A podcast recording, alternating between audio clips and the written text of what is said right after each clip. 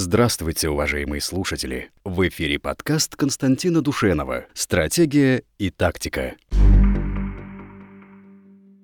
Поскольку мы на прошлой передаче затрагивали тему о социальных лифтах, то мы вопрос задали вам достаточно краткий и э, простой. Ну, то есть он простой, слова простые, а вот ответить на него, на мой взгляд, не очень-то и просто. Значит, мы вас спросили, существуют ли в России социальные лифты, да? Социальные лифты, это я э, напомню для того, кто нас не видел, это э, различные институты общественные и государственные, которые позволяют осуществлять так сказать, э, ротацию элиты, которые позволяют людям снизу, да, значит, вступив на этот социальный лист, потом подниматься и занимать значит, руководящие позиции в разных областях нашей жизни.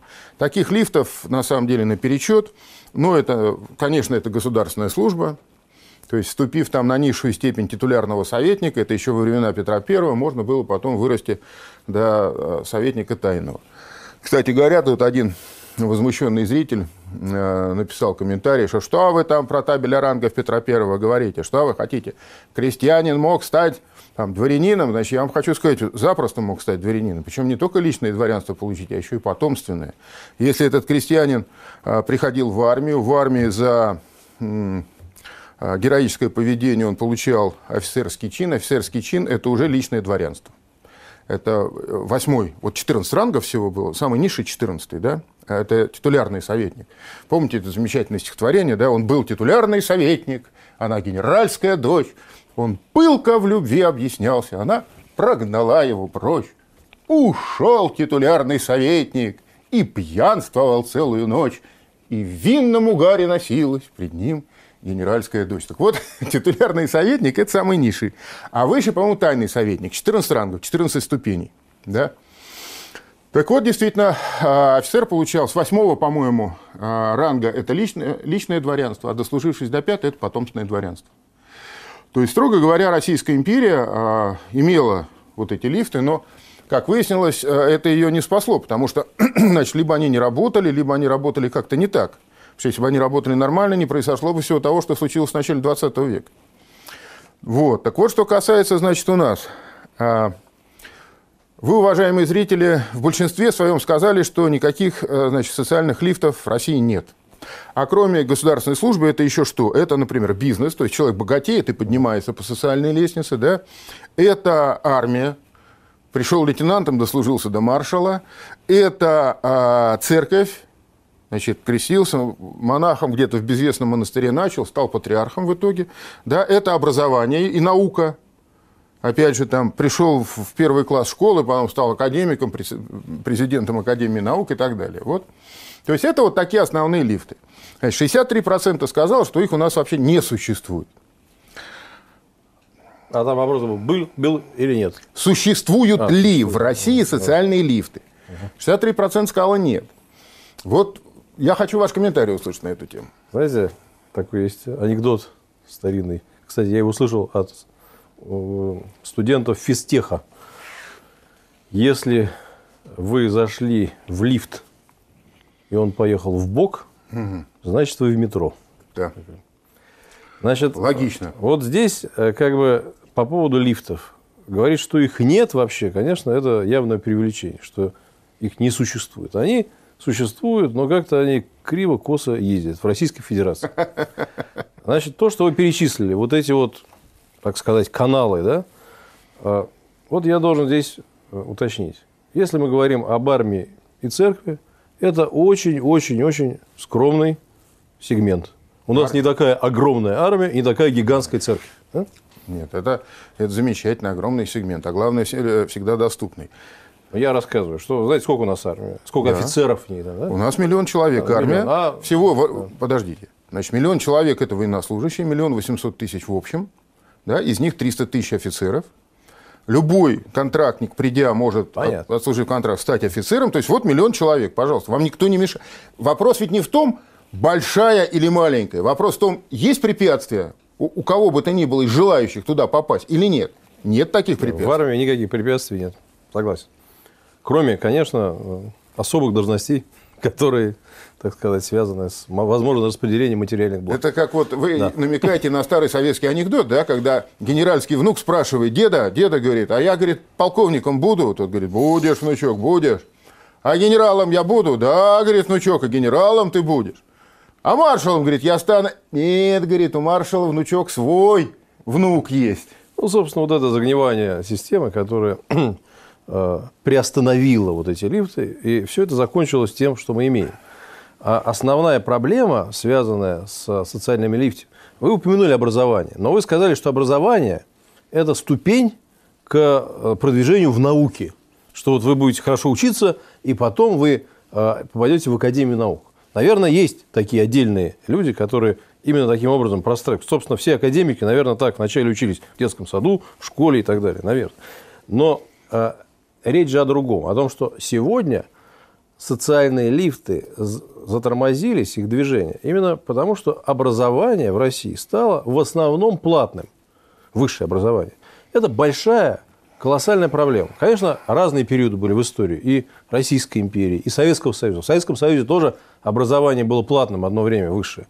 А, но вот сейчас, к сожалению, ситуация такая, что вот те суммы, которые приходится платить а, людям в стране, где очень мало а, работает промышленность, где мало, так сказать, маленькая заработная плата, неподъемны для того, чтобы своих детей обеспечить этим высшим качественным образованием. И это есть главный э, тормоз для продвижения вперед. Потому что если ты не, не получаешь хорошее, значит, качественное образование, то продвижение вперед в любых сферах а затруднено. вы не слышали? Я слышал, но их все меньше и меньше. Нет, я ну недавно все читал... меньше и меньше. Вот вы можете назвать, сколько процентов в целом я, сейчас? Я, Бюджетников ну, больше, меньше, чем меньше, платных? Меньше, меньше. Ну, я, например, знаю, в ГИК, посмотрим, такой институт, О, например. Ну, в ГИК замечательный ну, в ГИК. институт. А, ну что, да, это, да, это, конечно, это, да, да, да, это ужасно. ГИК, актеры, э, древнейшие да, профессии, значит, да. режиссеры. Конечно. Я просто, например, я просто недавно общался с человеком, профессором в ГИК. Он а говорит, вот что если бы я... В военных училищах все места бюджетные. Я, я понимаю, что... Вообще я, все. Я же согласился. А потом я вот еще вам что хочу сказать. Вот в ответ на ваш уже аргумент. Да, да действительно, армию оставим в покое.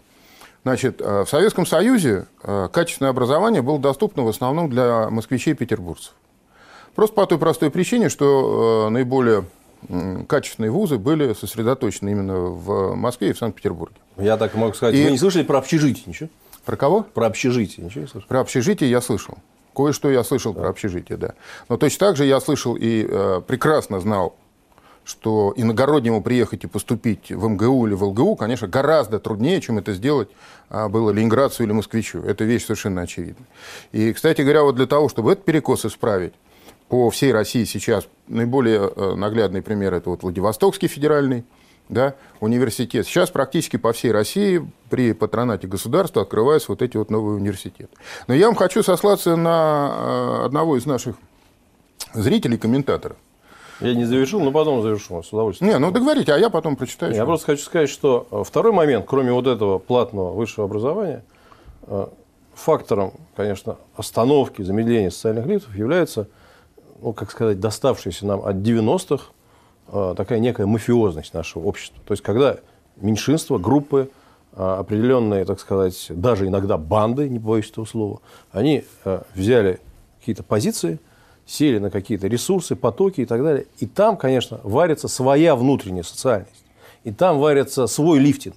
Но это как бы внутри мафиозная, так сказать, процедура. Вот вы знаете, про мафиозную не скажу. А вот, например, про квоты да, советские – которые были совершенно несправедливы, предположим, к русским. Вот вы знаете, да, что вот в Московском государственном университете э, нацмены шли вообще отдельным списком. Это я знаю, конечно. Отдельным, то есть чеченец, поступавший в МГУ, не сравнивался с русским. Да, это была пози- такая позиция да, имперская. Это да, была, когда это тянули, была, ну, тянули возможно, за уши охраны. Вот да, именно, что тянули да, за уши, что, да. Это, да. это совершенно но, несправедливо. Там, там и качество образования... Процент был маленький, Согла... нацменов. Как сказать? Ну, как, как сказать, смотря где. Не, ну, Смотря ну, где. Вот, например, я вам конкретно скажу, нет, зачем? Вот такие вполне себе элитные вещи, как журфак МГУ. Так. Там были очень мощные вот эти самые э, квоты для нацменов. Чуть ли не, не, не до половины. Ну, может, слава богу. Ли... вообще. А, ну конечно, слава богу, понятно. Там зачем, ничего- русским, там- зачем русским учиться журналистике? Нет, пусть, пусть учатся Там, чечены. там ничего не, не Понятно. учили, не учат и не будут учить на журфаке. Хорошо, понятно, это отдельный вопрос. Так вот, я все-таки прочитаю, что нам написал наш зритель. Павел Рудич. По поводу социальных лифтов. Это он в комментарии написал к э, э, нашему прошлому сюжету, к прошлой беседе нашей. По поводу социальных лифтов. Лично знаю вновь назначенного генерального директора градообразующего предприятия нашего города. Работал с ним в одном цехе. Он так же, как и я, из очень простой рабочей семьи. Я остался простым инженером, а он стал генеральным директором. Стал совершенно заслуженно, благодаря своей неуемной энергии, целеустремленности и организационному таланту. Я также работал на руководящих должностях, но быстро понял, что работа руководителя не для меня. Вообще каждый человек к 40 годам получает то, чего заслуживает. Дети начальников, устроенные в теплые места, в ит- в итоге в этих местах и протухли. А голодные и злые дети работяг сейчас составляют основной управленческий слой. Я не берусь оценивать, но вот это, пожалуйста, так сказать, э, некий глаз народа с места. Значит, есть по этому поводу замечание. Я думаю, что все, что сказано, правда. Э, И здесь важно понимать, что на каждом крупном, серьезном предприятии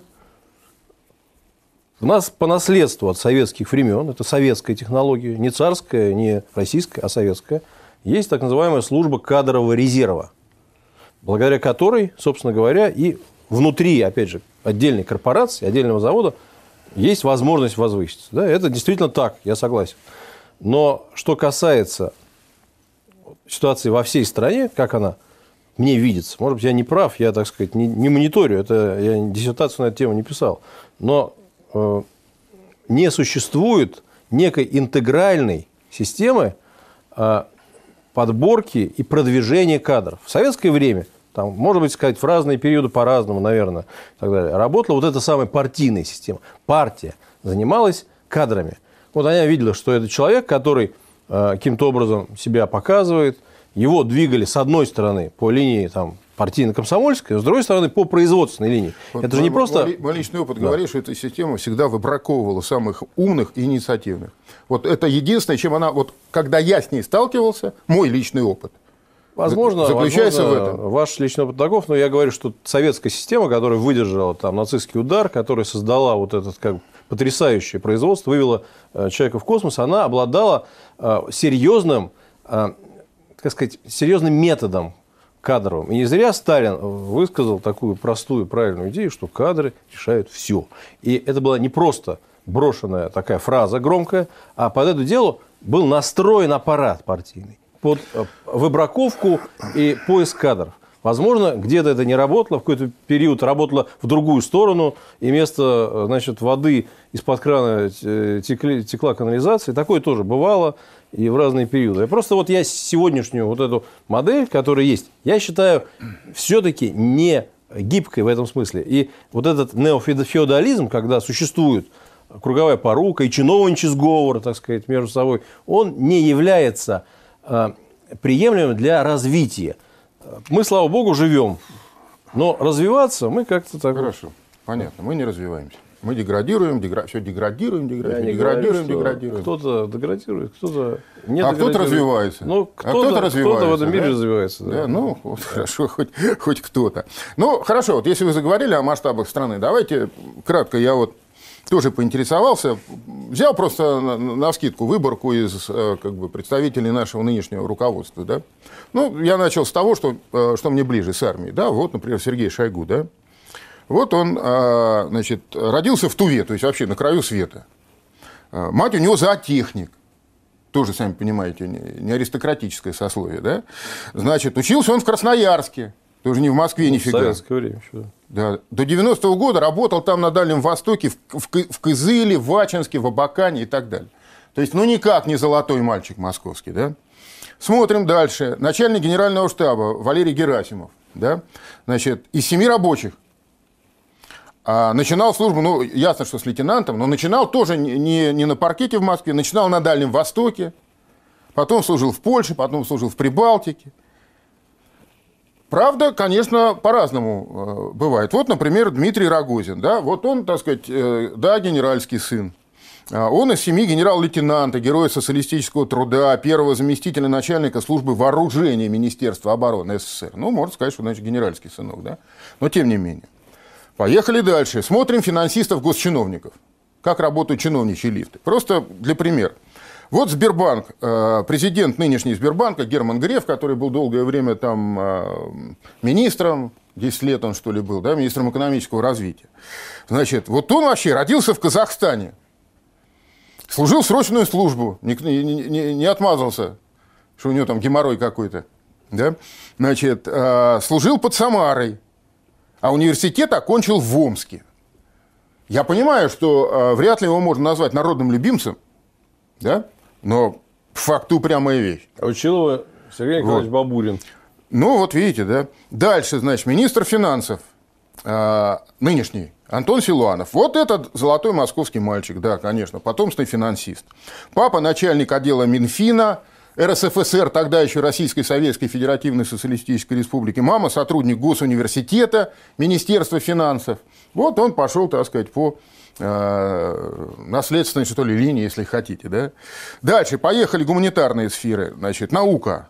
Вот ректор Московского госуниверситета Виктор Садовничий, например. Да? Значит, родом из-под Харькова, отец рабочий, мать колхозница работала в колхозе. Ну, тоже как бы... В его, он сделал карьеру еще в советское в ним, время. В ним, э, с ним, с ним э, вот в этом случае сработал-то лифт нормально. Ну, ректором МГУ он не стал в советское время, правда? Приблизился к этому. Да, всему. приблизился, да. Вот, пожалуйста, теперь бизнес. Я вообще, по бизнесу я вообще не стал ничего раздумывать. Я тупо взял самого богатого человека в России. Простой русский человек Леонид Михельсон. Вот. Вот он, да. Э, председатель правления «Новотек». Да, жиженный природный газ, Ямал. Вот он, да, вот он тоже из потомственных сырьевиков. Да? Ни, нифига не, не, не из народных низов. Да? Хотя родился в, Каза... в Каспийске, в Дагестане. Но его отец – директор треста Куйбышев Труп Провод Строй. Это трест, который строил газопровод Уренгой, Помар и Ужгород. То есть он в некотором роде, так сказать, потомственный газовик. Да? Э, пропустил я тут, когда говорил о гуманитарных сферах, вот религия, например, церковь, да? Ну, возьмем вот вторая по значению кафедра, Санкт-Петербургская кафедра, да, митрополит нынешний Санкт-Петербургский в Арсенофии, Судаков. Значит, он родился в Саратовской области, многодетной крестьянской семье – Трудовую биографию начал сельским почтальоном. А, служил срочную службу механиком-водителем танка в группе советских войск Германии. Вот, ну, я не буду утомлять дальше, так сказать, ни вас, ни зрителей перечислением, да, но здесь вот, из, во всяком случае, из той выборки, которую я сделал, нельзя сделать вывод, что, понимаете, как-то это все там заскорузло, никуда не поднимешься. Большинство из низов.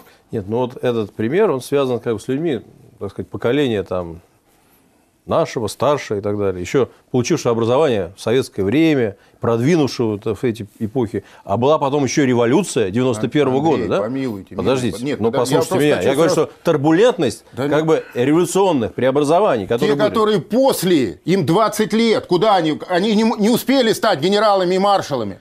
А тех, которые вот родились после 92 -го года, можно будет рассуждать, когда еще 30 лет пройдет.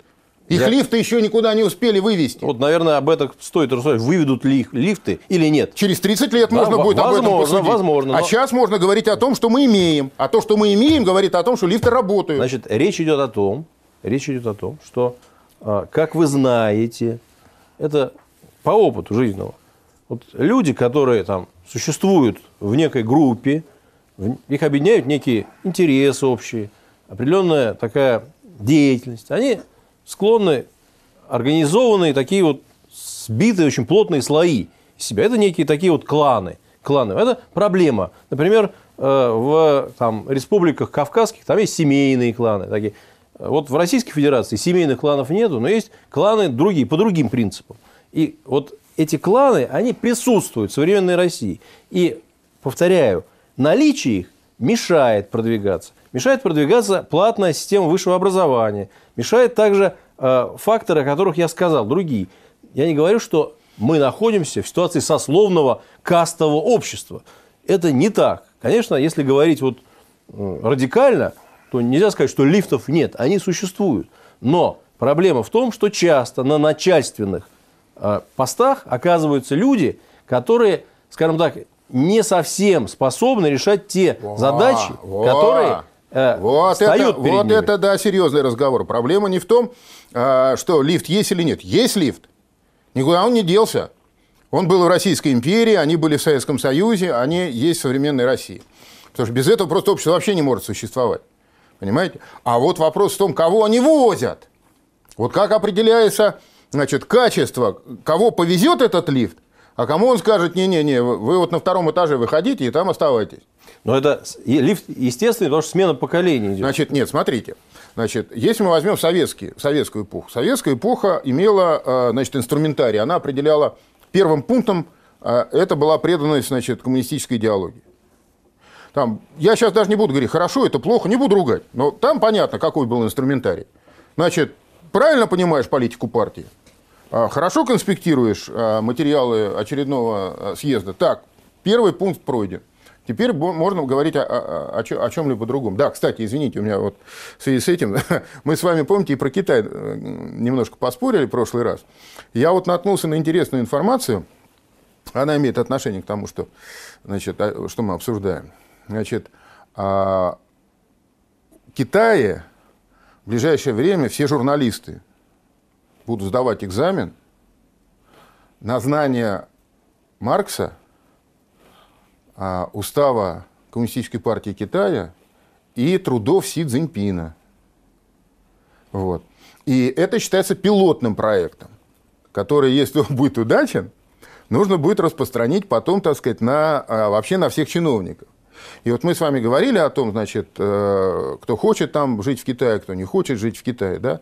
Но я вот не, не предлагаю сейчас возобновлять эту дискуссию, просто пытаюсь как бы примерить это. Если бы мне предложили, да, для занятия какой-то должности сейчас, доложить, хорошо ли я э, знаю э, выступление Путина, да, произнесенные им речи, так сказать, программные на э, посланиях Федеральному собранию за последние пять лет, да, правильно ли я понимаю политику партии «Единая Россия» и так далее, я бы, честное слово, послал, Но речь идет о государственных, наверное, СМИ, прежде всего. Я думаю. а там других нет. В Китае нет других. О, ну тогда это вообще замечательно. Тогда почему бы и нет? Если у государства есть идеология, если у них есть, так сказать, э, э, некая руководящая, направляющая система материалов, ценностей и так далее, то, естественно, эти государственные журналисты, они должны знать вообще, где они существуют. Не, я, говорю, они я говорю, я не да? хочу, я не хочу сейчас Да-да-да. дискуссию. Просто это уже вопрос, э, что называется, вкуса. Да? Кто любит арбуз, а кто свиной хрящик. Значит, просто мы это уже проходили ведь. Мы ведь это уже проходили. Возможно, у китайцев это сработает. У нас не сработало, мы, мы уже видели. Да?